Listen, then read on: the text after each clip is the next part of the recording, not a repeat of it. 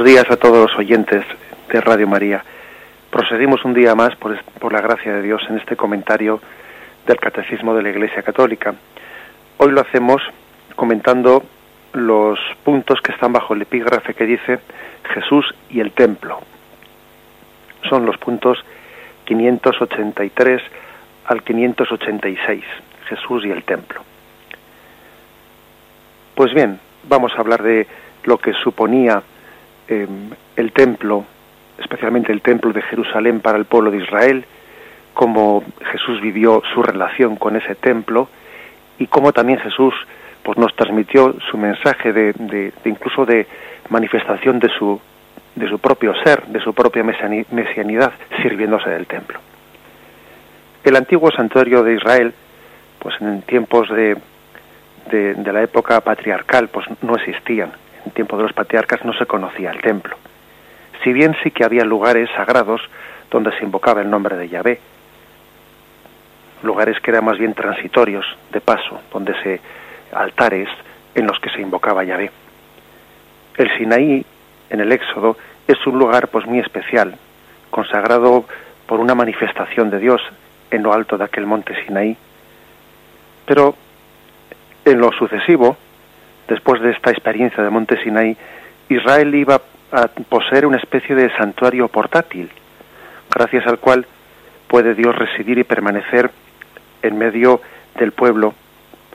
Y es, esa es la tienda del encuentro. Uno lee en el Antiguo Testamento como hay un lugar, la tienda del encuentro, en la que Yahvé posa su gloria, la nube, lugar de la presencia de Dios donde se encuentra con su templo, con su pueblo, perdón. Dios reside allí entre los querubines y allí es el lugar donde está el arca de la alianza. Su presencia allí es a la vez sensible y velada. Tras la nube se oculta su gloria.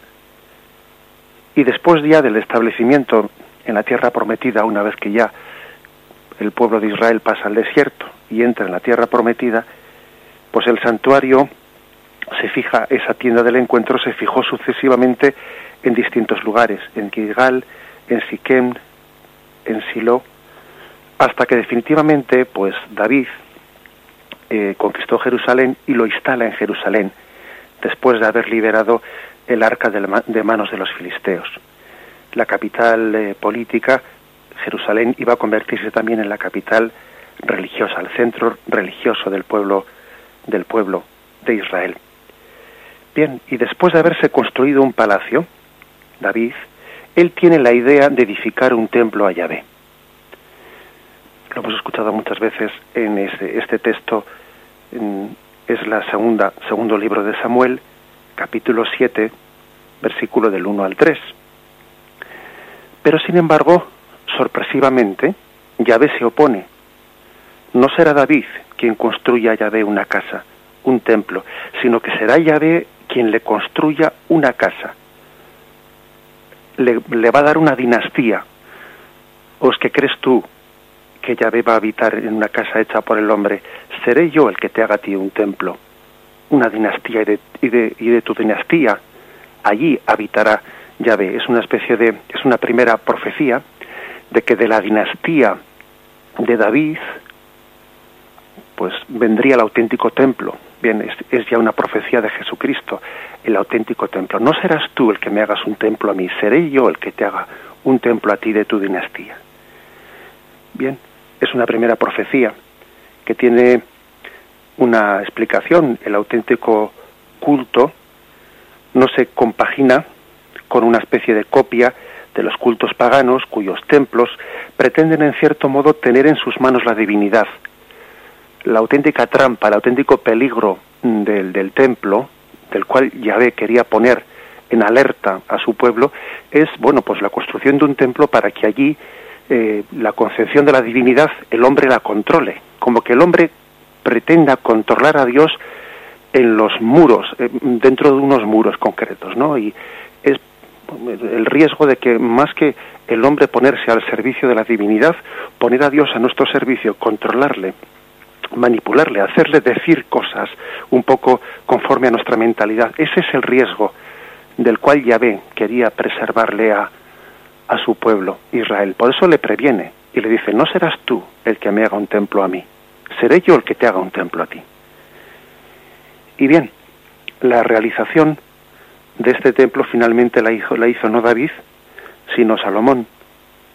Ya en el reinado de Salomón se realiza el proyecto de David sin que se manifieste en esta ocasión la oposición profética, como se había manifestado antes.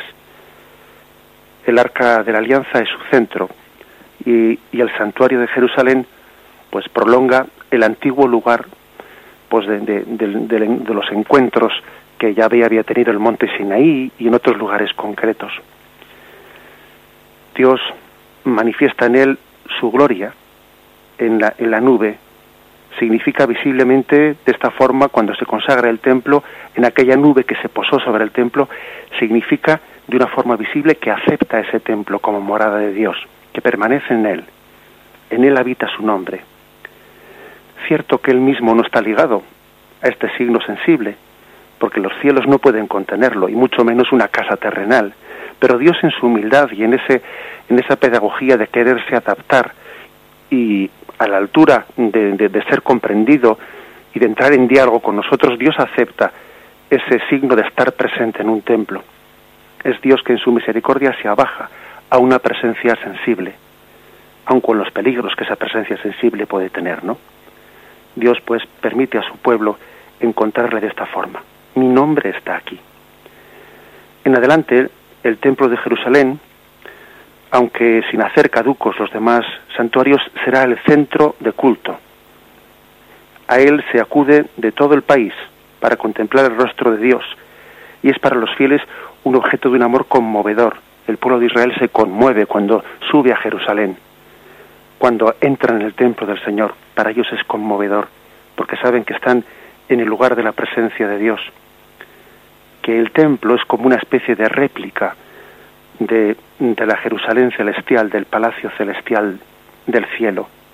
El pueblo de Israel se conmueve ante esa presencia.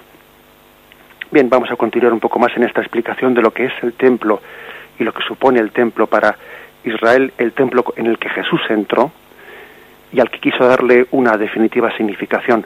Vamos a hacer un momento, una interrupción, ponemos un poco de música y continuamos.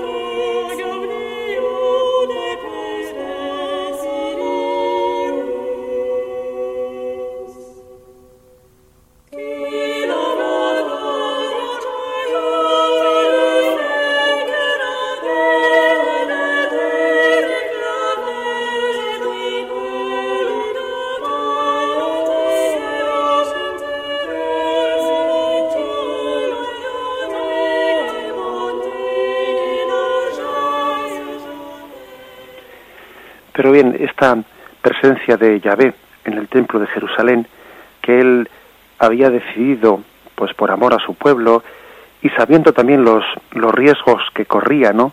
Los riesgos que corre, pues el que la presencia de Dios se haga tan cercana que a veces nosotros la manipulamos.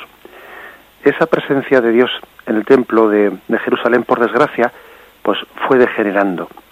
Y los profetas fueron poco a poco denunciando aquello. En la época de la monarquía, el signo del templo, aunque desempeñaba un papel muy, muy esencial, sin embargo no estaba exento de, de deformaciones, de ambigüedades, y muchos de ellos pues tendían a, a convertir las ceremonias religiosas en un signo religioso superficial. Las ceremonias que se desarrollan en el templo tienden a convertirse en gestos vacíos, rituales. Además, el apego que se tiene a ese templo, a las paredes del templo, pues llega casi a convertirse en algo supersticioso. Seguirá. Lo tenemos en Jeremías 7, versículo 4. Templo de Yahvé, templo de Yahvé. Como si Dios tuviera la obligación de defenderlo a toda costa, incluso si el pueblo que lo frecuenta no practica la ley. Y Jeremías dice, pero ¿qué os pensáis? Que por invocar las, estas paredes Dios va a salir en vuestra defensa cuando no vivís la ley de Dios. Fijaros que estamos hablando de, de un tipo de denuncia de los de los profetas a, a una interpreta a un uso abusivo y supersticioso de, de, del templo que también por supuesto se puede referir debemos de también de mm, sentirlo como dirigido a nosotros todos tenemos ese ese peligro es casi una tendencia innata que tenemos nosotros a, a bueno pues a pretender concretar lo religioso en unos signos externos que casi llegan a ser un apego, más que un signo de encuentro con Dios, pueden convertirse casi en un obstáculo, en un, en un apego interior. Isaías, Jeremías y Ezequiel denuncian el carácter superficial del culto que en él se desarrolla. Lo tenéis en Isaías capítulo primero, versículos del 11 al 17, Jeremías 6, 20, y hasta incluso llegan a denunciar prácticas idolátricas que en él se introducen, porque poco a poco con el paso del tiempo se va degenerando. Y finalmente estos profetas prevén el abandono de, por parte de Yahvé de esta morada que había escogido y anuncian su destrucción en castigo de este pecado. Y en efecto, llega ese momento de destrucción y, y el destierro a Babilonia. Es destruido aquel templo que le parecía a Israel, que era su auténtico orgullo, Salomón había invertido en él pues cantidades ingentes, ¿no? Y llega esa destrucción que supone para ellos una auténtica, pues podríamos decir crisis interior, pero bueno, si esta era nuestro gran orgullo y ahora de repente se ve todo destruido, para ellos era, era su gran crisis interior. Es el fin del signo del, del templo, acabado con ello ya, pues el templo como lugar de encuentro de Dios con los hombres, pues no, no es así. Porque los profetas desde el exilio van también de nuevo hablando en sus oráculos, pues asignando al, al, templo de nuevo una función importante. Dios tiene paciencia. Isaías vio en el templo, en el templo que se iba a reconstruir, el lugar religioso de la humanidad entera, reconciliada con el verdadero Dios. El primer cuidado de los judíos repatriados no después del final del exilio pues es el reconstruirlo eh, bajo el estímulo de los profetas Ageo y Zacarías que están velando para que para no volver a caer en la misma piedra en el mismo pecado de hacerlo de una forma eh, superficial supersticiosa ritualista sino que los profetas intentan velar para que el templo tenga su verdadero sentido espiritual. Bien unas décadas más tarde Herodes el Grande lo reconstruirá, aunque no sea un templo tan grande como el anterior, pero lo reconstruirá. Pero más importante que el esplendor exterior es la piedad sincera con la que se vive esa reconstrucción, porque ciertamente el pueblo de Israel ha recibido una gran lección. Así, así es mm, Yahvé, ¿no? y en su providencia de todos los males saca bienes, y de aquel destierro había purificado mucho la religiosidad la destrucción del edificio y sobre todo la experiencia del exilio habían contribuido a poner en evidencia la necesidad de un culto más espiritual que correspondiera a la verdadera religiosidad del corazón, tan recomendada por Jeremías sobre todo. En el destierro habían ido aprendiendo muchas cosas, habían comprendido mejor que Dios está presente donde quiera, en cualquier lugar. Y ellos también en el destierro, allí en Babilonia, habían orado a Dios y allí no había templo.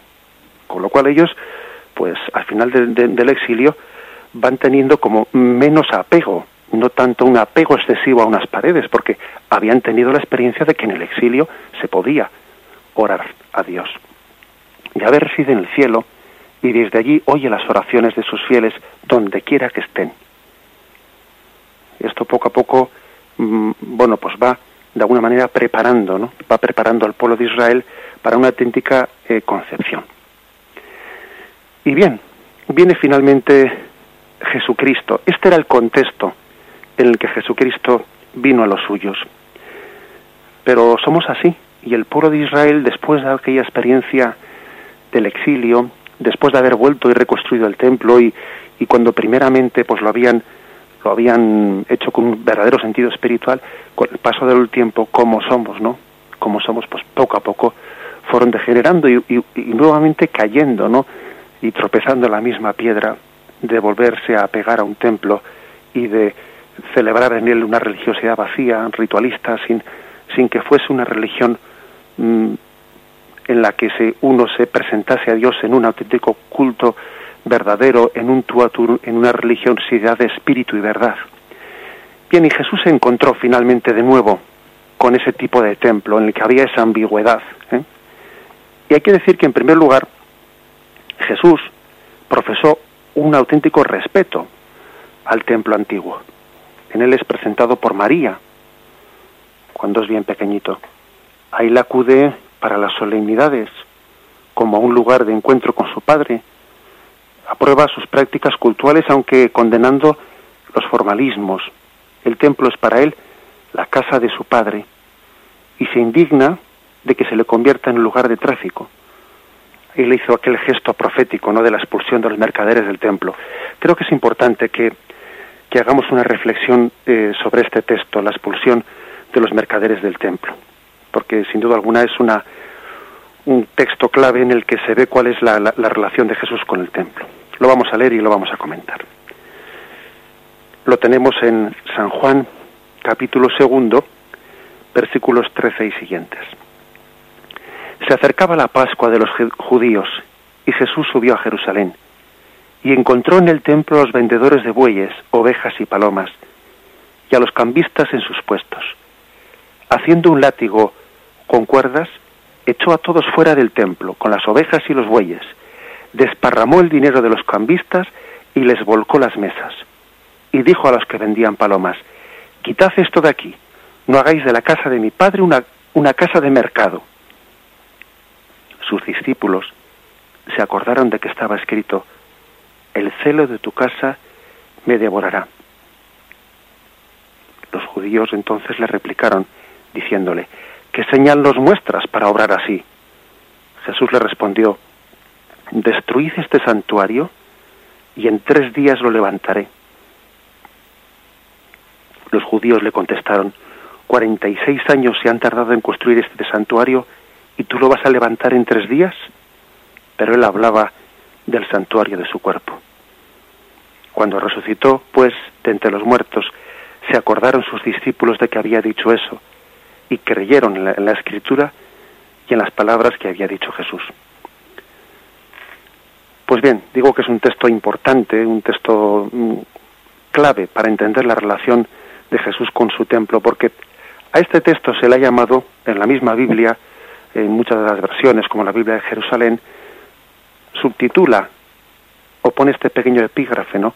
Al comienzo de este, de este texto diciendo purificación del templo. Pues sí, esto es justamente lo, que Jesús quiere hacer en este signo. Es un signo, un signo exterior en el que Jesús, en esa especie de muestra de rebeldía ante la situación que está reinando en el templo, quiere mostrar externamente que Él ha venido a purificar el templo. Purificarlo de todo, de todo uso indebido, purificarlo de nuestro propio pecado. Y fijaros bien que creo que es una lección espiritual para nosotros el hecho de que Jesús ciertamente no es violento, Jesús es el príncipe de la paz, pero a veces llama la atención que Jesús volcase allí las mesas, hiciese un, un gesto que a los ojos de algunos podría ser interpretado como un gesto violento. No, no es así. Pero sí es cierto que el reino de Dios sufre violencia y que es de los esforzados y que la purificación siempre es costosa y dolorosa. Nosotros a veces queremos hacer un tipo de, de purificación de nuestros pecados sin que nos cueste sangre, sin que nos cueste un, un desgarro. Y claro, el desapegarse de los malos hábitos, el romper, pues con, con todo lo que puede ser un proceder incorrecto, que ya de alguna manera ha arraigado en nosotros, difícilmente se hace sin que suponga en nosotros pues, pues una crisis, un tener que poner patas arriba, pues lo que Jesús hizo con las mesas de los cambistas. Creo que Jesús con este signo quería expresar gráficamente el hecho de que la purificación es costosa, es dolorosa. Supone también pues sangre y lágrimas en nuestra vida interior. Somos muy cómodos y a veces pretendemos santificarnos sin que la purificación nos, nos resulte dolorosa y, y, eso no puede ser. Eso no puede ser. La, la religiosidad auténtica es aquella que se purifica de muchas cosas. Se purifica de intereses personales. Mm, bueno, pues por una parte intereses económicos, como aquí se habían hecho también en el templo, ¿no?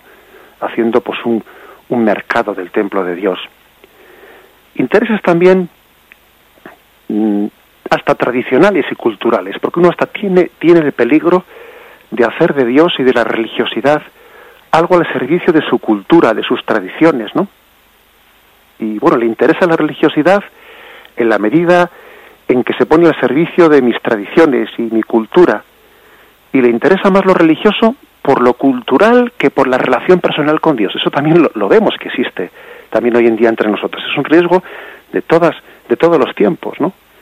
Les interesa a determinadas personas la religiosidad porque bueno, porque supone ciertas tradiciones que ha recibido en las que se expresan también folclóricamente, etcétera, pero quizás quizás no hay una verdadera religiosidad y un tú a tú delante de Dios, un tú a tú de conversión, es un riesgo.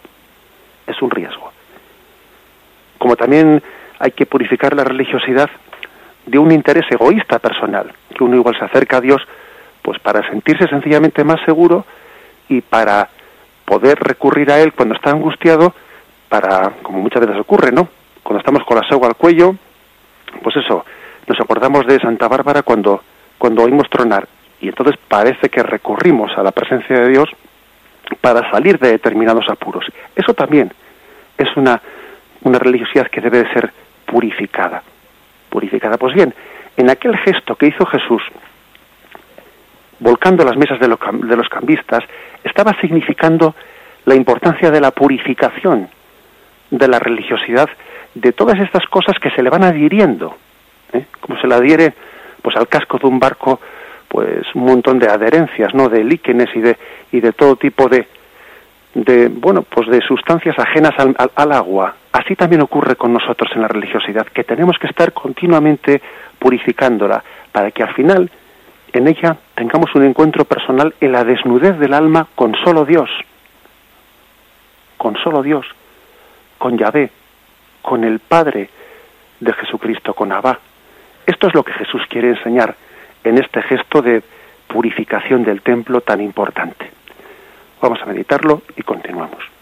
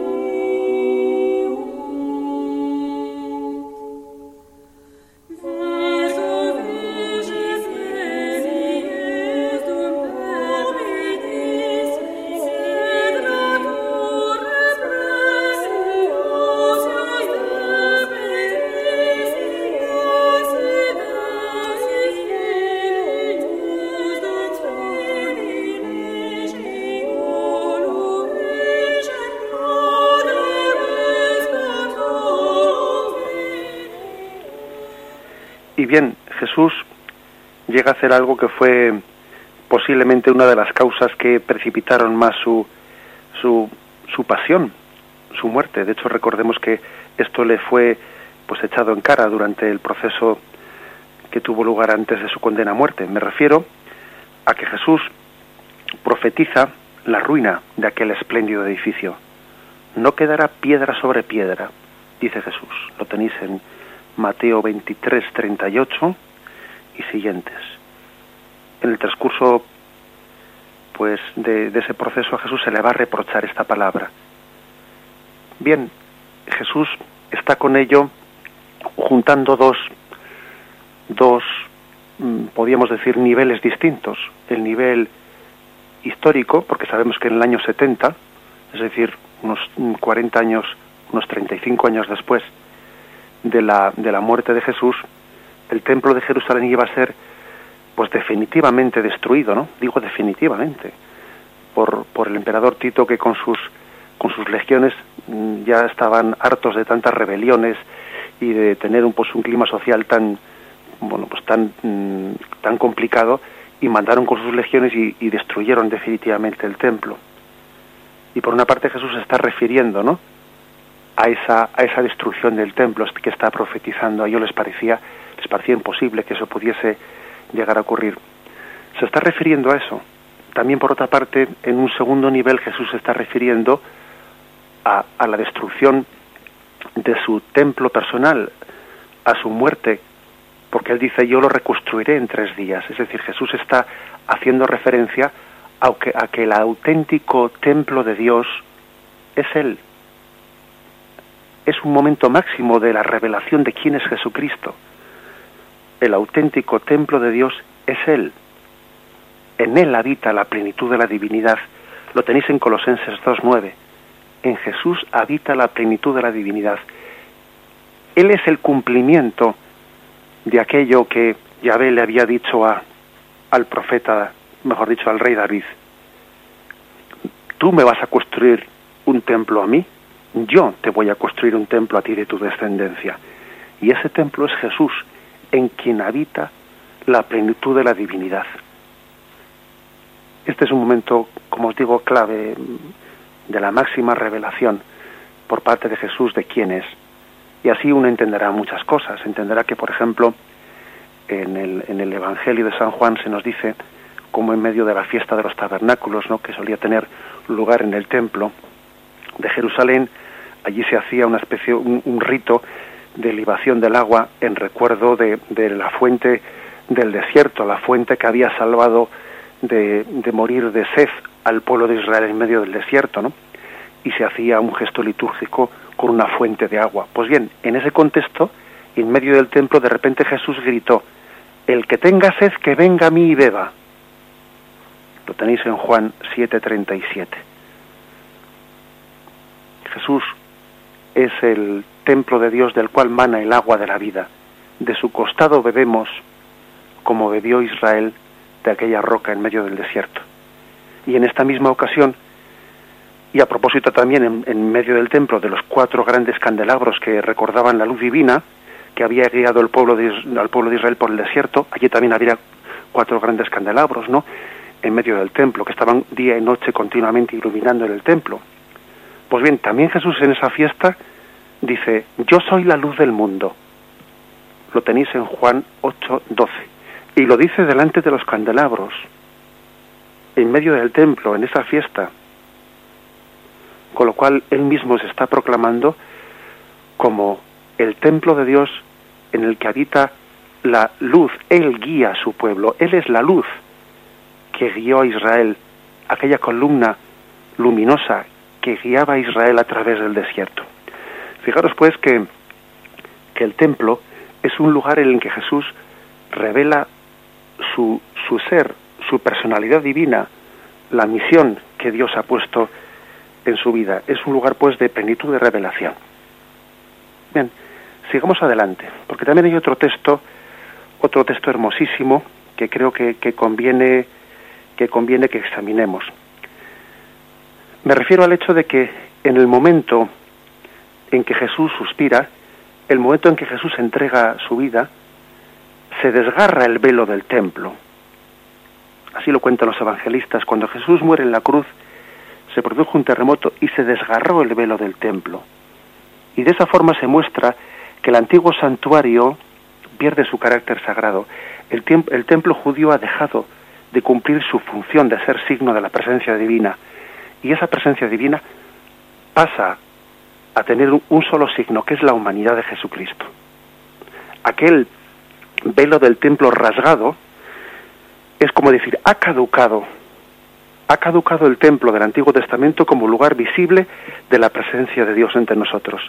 Ahora hay otro lugar, otro lugar que también está rasgado, pero por la lanza del soldado, que es el lugar de la presencia de Dios entre nosotros, que es Cristo en su resurrección. Cristo resucitado es el signo de la presencia de Dios entre nosotros.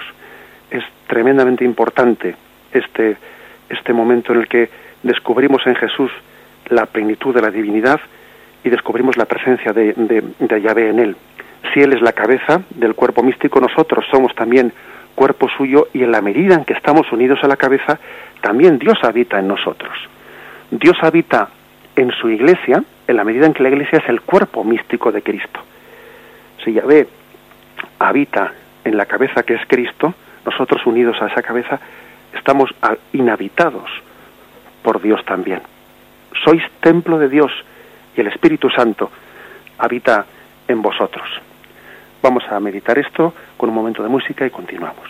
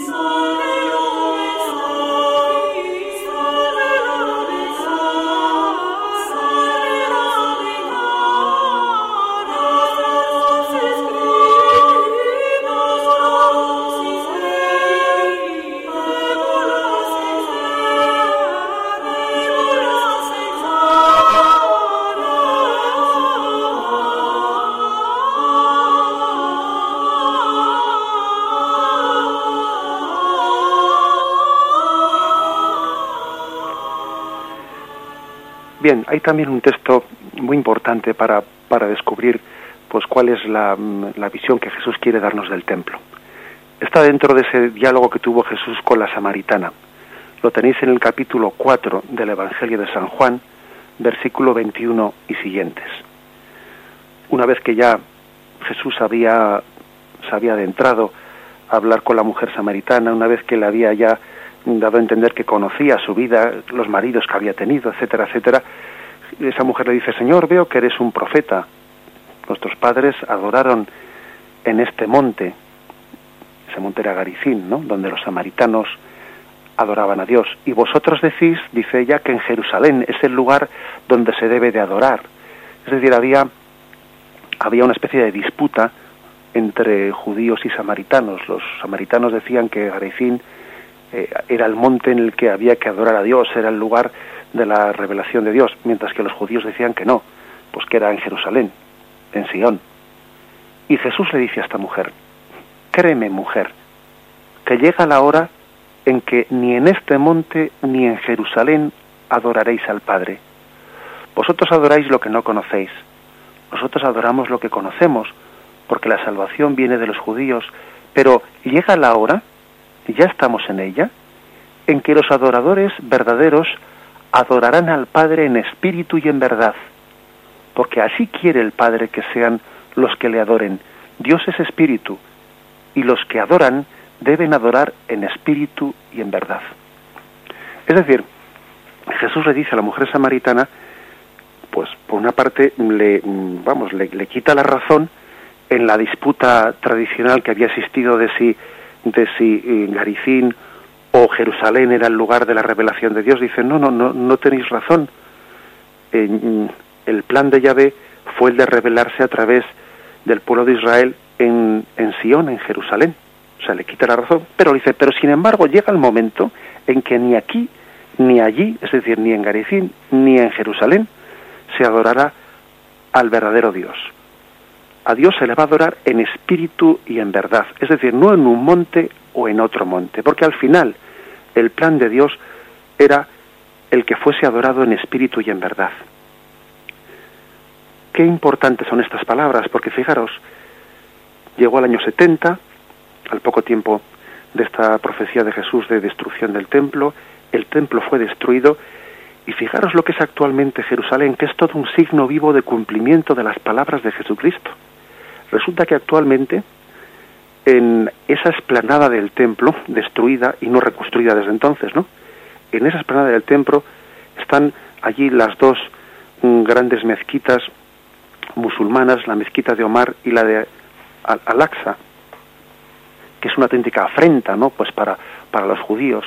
Y allí debajo, debajo de esas dos mezquitas está el muro de las lamentaciones, donde los judíos allí con ese movimiento de, su cuerpo, pues están lamentándose porque el templo ha sido destruido y no puede ser reconstruido. Es prácticamente pues imposible que ese templo sea reconstruido, sería una guerra mundial entre, entre el mundo islámico y el mundo judío, el destruir las mezquitas, que sería necesario destruirlas, la mezquita de Omar y Al-Aqsa, para poder reconstruir el templo de Jerusalén. Y fijaros bien que yo creo que vemos en las palabras de Jesús toda una profecía que se está cumpliendo lo que ocurre en estos días, en estos momentos en Tierra Santa. Vemos a dos comunidades, la comunidad judía y la comunidad islámica, luchando de una manera terrible, fratricida, por una piedra, por un lugar en el que los judíos dicen que es la piedra en, que, en la que Abraham fue a sacrificar a su hijo Isaac, y los musulmanes dicen que en esa misma piedra es la, es la piedra desde la que Mahoma pues ascendió a los cielos, y por lo tanto los dos luchan encarnizadamente por la posesión de esa piedra, y Jesús nos dice, llegará un momento en que los verdaderos adoradores adorarán a Dios en espíritu y en verdad. Jesús nos está diciendo, no luchéis por una piedra, no luchéis por un lugar, porque Dios es espíritu y Dios está allí donde el corazón del hombre sencillo, es humilde, se abre de par en par a Dios en humildad y en conversión verdadera. ¿Hasta qué punto no Jesús nos profetizó algo que estamos viéndolo cumplirse de, de día en día, de momento en momento?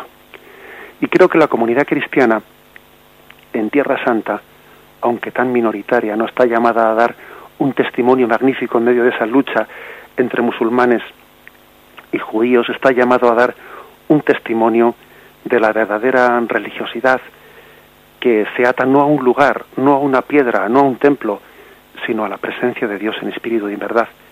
Y es cierto que también nosotros a lo largo de la historia no pues hemos pecado pues quizás de, haber, de habernos metido en, en guerras pues para, también para, para reconquistar lugares y que nos habían sido arrebatados, etcétera, como pudieron ser las cruzadas, etcétera. Pero creo que en este momento, en la medida en que nuestra conversión ha ido creciendo y en la medida que estamos llamados a ser más fieles al espíritu original de Jesucristo en el Evangelio, creo que en este momento estamos llamados a dar un testimonio en Tierra Santa de lo que es la verdadera religiosidad, de quien adora a Dios no en las piedras, sino en espíritu y en verdad. Y bien, pues hay que decir que después de esta gran, de, esta gran predicación de Jesús en torno al templo, y a Jesús ascendido a los cielos, bueno, pues los cristianos no rompieron radicas de una manera fulminante con el templo de Jerusalén, sino que durante, después de Pentecostés, los apóstoles subían al templo, frecuentaban el templo de Jerusalén para predicar, ¿eh? sobre todo en la medida en que todavía el pueblo judío los jefes del pueblo judío no habían rechazado de una manera definitiva el Evangelio y todavía estaban escuchando a los apóstoles esa predicación con una posibilidad todavía de conversión.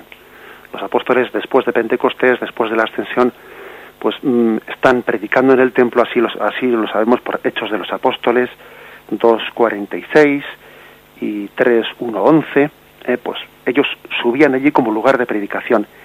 Y sin embargo, pues en la medida en que poco a poco se va rechazando por una parte importante del pueblo de Israel el mensaje de Jesús, pues se van distanciando del templo hasta que finalmente la destrucción del templo por parte de Tito bueno, pues fue providencial, providencial también no solamente por el cumplimiento de, las profecías de Jesús, sino para que el propio cristianismo, pues, mm, cortase amarras, cortase amarras, y conforme a las palabras de Jesús, pues no estuviese ligado a un templo, a unos muros, sino que se lanzase a, todo el mundo en la predicación de, Jesucristo, el templo de Dios vivo.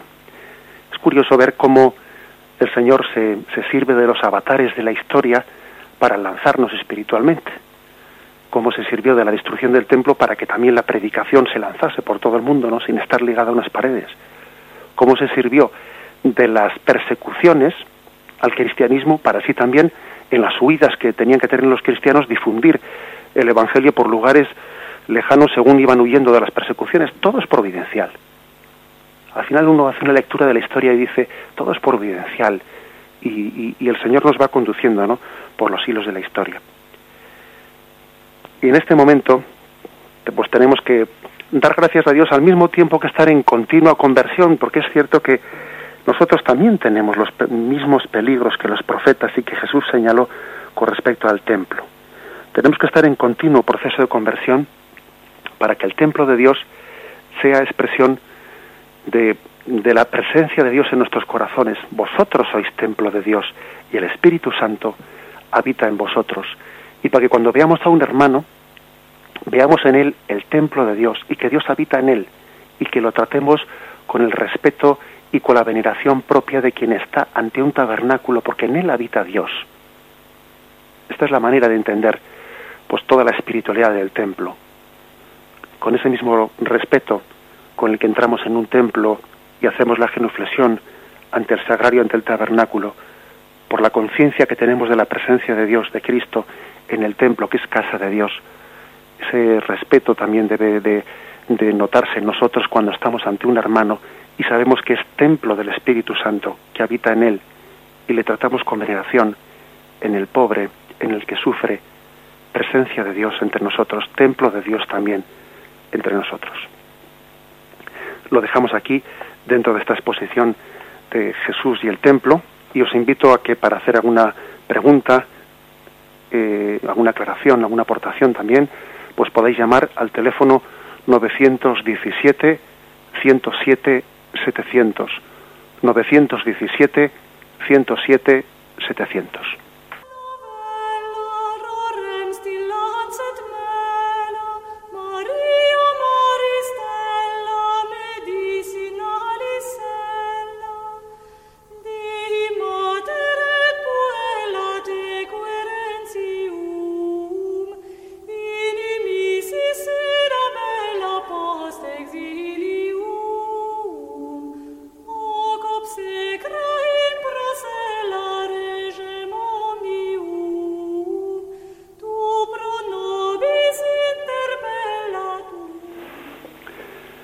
días. Hola, buenos días, padre. Buenos días. Mire, le quería hacer una, bueno, una precisión. Ha hablado usted sobre, en concreto, que los cristianos a veces nos hemos metido en guerras. ¿No ha sido más bien en el sentido de reconquista de la fe? Es decir, me remito, por ejemplo, a la, a la época de la reconquista. ¿No fue un periodo de reconquista de la fe? Porque si no, este, a estas alturas hubiésemos o estaríamos siendo musulmanes. Sí. O islámicos, vamos. Sí, de acuerdo. Le, respondo por la radio si le parece. Muchas gracias. Muy bien. Pues bien, de acuerdo. Yo creo que yo estoy de, acuerdo con usted en que, bueno, mm, no se puede sin más eh, rechazar eh, pues la guerra como siempre no injustificada. De hecho, la doctrina católica pues también habla del concepto de guerra justa cuando es pues en legítima defensa, ¿no? Y usted ha puesto pues un, un ejemplo concreto de la reconquista, pues lo que fue en España la reconquista tras la invasión musulmana, pues que yo creo que fue legítima, ¿eh? que fue legítima y que y que bueno y que por lo tanto creo que entra dentro de ese concepto de, guerra justa. Yo me he referido más bien al tema de las cruzadas, al tema de las cruzadas, que, que sin duda alguna también creo que fueron convocadas fueron iniciadas con un espíritu, mm, yo creo que bueno, con un espíritu de buscar la gloria de Dios, de defender los lugares santos y de mantener también el derecho de los cristianos de poder visitar la Tierra Santa como, como también el derecho a peregrinar a ella, ¿eh?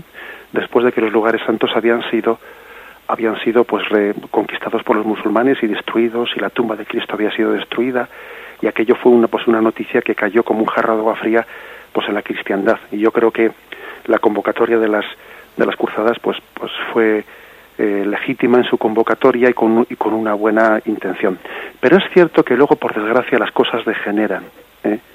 y que la, historia nos demostró pues que lo que podía ser bueno y saludable en el fin, luego en los medios que se persiguen, ¿no? los medios que, que se van utilizando para ese fin, pues uno va degenerando. Porque claro, para llevar a cabo una empresa pues tan tan tan costosa, pues se cometen muchas injusticias por el camino, se cometen muchas masacres, muchos inocentes pagan el pato por, por, por, los culpables.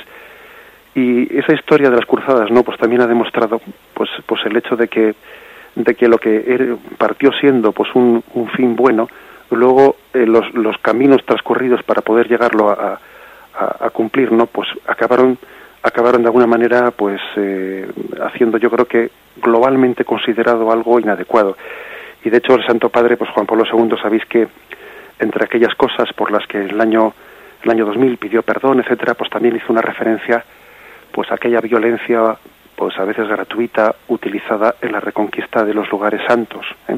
Bien, en ese sentido creo que es el que yo he hablado. Pero bien, tiene usted razón en el que, por supuesto, pues en un caso como la reconquista, etcétera, pues claro que hay un derecho legítimo ¿eh? también a defenderse frente a una invasión, etcétera.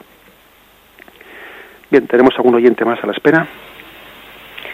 Buenos días, padre. Buenos días. Verán, es que voy a darle la enhorabuena porque mire, para mí era maravilloso el Padre Julio, pero veo que es que la Iglesia Santa, yo decía, a ver ahora quién va a van a poner, y es que veo que está usted dando una predicación. Mm, yo no había oído también lo, lo del templo de David y luego lo del templo de Jesús, esta teología tan extraordinaria, tan fácil, que nos llega a los creyentes, pero que pienso que lo principal es para los que no, mm, para evangelizar a todo a toda esta nación que tantísima falta nos hace que por medio de la mm, de la radio puede llegar a tantos que es que me estoy maravillando y le estoy dando gracias a Dios por lo bien que ha escogido, que me pasó igual con cuando el Papa y pensé, pero cuando le oí su primera homilía al Papa, digo, Dios mío, esto es algo increíble. Así que muchas felicidades y muchísimas gracias a Dios que le tenemos que dar todos los cristianos y para evangelizar a todos nuestros hermanos. Lo que hace falta es que todos los días que lo oigamos a usted, que parece que estamos en retiro, que llegue a nuestros corazones y cambiemos, porque es maravilloso, Padre.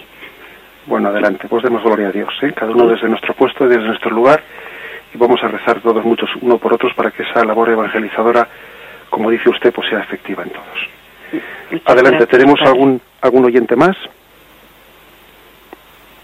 ¿Tenemos a alguien a la espera? Ah, sí.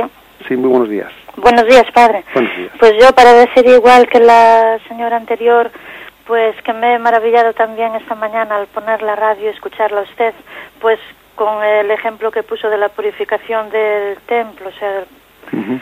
de las almas. Y eso, pues, me ha llegado hondo porque es una situación que estoy pasando yo en este momento de como que me encuentro ahí revolucionando dentro de mí y entonces pues es como algo que, que veo yo ahí, digo yo, Dios mío, que como un milagro de decir esta mañana, de oír sus palabras. Bien, yo mire, me imagino, me imagino, bueno, si le parece le respondo por la radio. ¿eh? Muchas gracias. Muy bien. Pues la verdad es que es cierto que ese, que ese ejemplo, no ese signo de Jesús de purificación del templo, pues en el fondo tenemos que trasladarlo a Jesús purificándonos a cada uno de nosotros. ¿eh?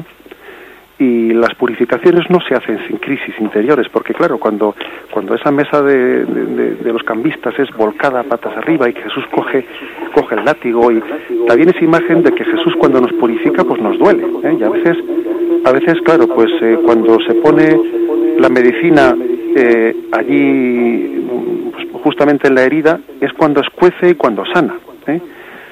Se puede decir escuece, ¿no? Pues, pues luego sana. Eso es lo que creo que tenemos que decir en la vida. Cuando algo nos está escociendo es que nos está sanando. Entonces yo creo que la función de Jesús purificador en nuestra vida pues es dolorosa, pero es sanante, ¿eh? es sanante y tenemos que confiar en ello, que ese sufrimiento que usted está pasando también forma parte de una purificación que Jesús tiene en nuestra vida. Adelante, ¿tenemos algún oyente más? Sí. Sí, buenos días. Buenos días. Buenos días.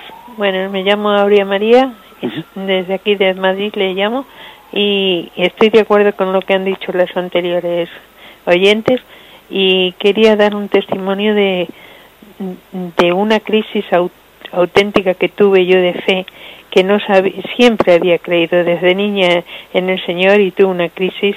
Seguramente se refiere usted a esto mismo de que de lo, de lo que yo eh, voy a hablar que es que ya no sabía yo por dónde iba o sea no no sabía si seguir creyendo lo que había creído siempre y me había enseñado mi, mi madre o, que estaba equivocada y entonces tuve la revelación de que el Señor me estaba llamando y que el templo vivo de Dios es en cada persona nuestro corazón y que así lo vamos a adorar en poco tiempo, ¿eh? vamos a, saber todos de que hemos adorado al Señor en nuestro corazón tal como usted lo ha, lo ha explicado y lo ha dicho. Estoy de acuerdo con todo lo que usted ha dicho y le agradezco muchísimo todo lo que está diciendo porque está haciendo mucha falta a la gente que, que la verdad. Bueno, adelante, muchísimas gracias. Pues bien, es cierto, esa, esa crisis que usted tuvo le sirvió para descubrir la presencia oculta de Dios dentro de su corazón. ¿eh? Y creo que, bueno, pues que eso también es algo, algo importante, saber que después de toda purificación haya un encuentro más sincero delante de Dios, ¿eh? que después la purificación es como un despojamiento, como un desnudarse de cosas eh, pues que se han ido ahí adhiriendo y, que en el fondo son un estorbo. A veces es que nos apegamos a un montón de cosas que acaban siendo un estorbo y, y es un poco lo que dice San Juan de la Cruz, solo Dios, solo la gloria de Dios tras esas purificaciones tenemos que estar, pues yo diría, como más personalmente y más sinceramente en la presencia de Dios. De acuerdo, ¿tenemos alguna llamada más? No, padre, ya no tenemos ninguna llamada. Pues bueno, ya tenemos el tiempo ya cumplido. Vamos a dar gracias a Dios porque nos ha permitido tener este rato de disfrute en el comentario del Catecismo de la Iglesia Católica y si Dios quiere, pues continuaremos con ello. Alabado sea Jesucristo.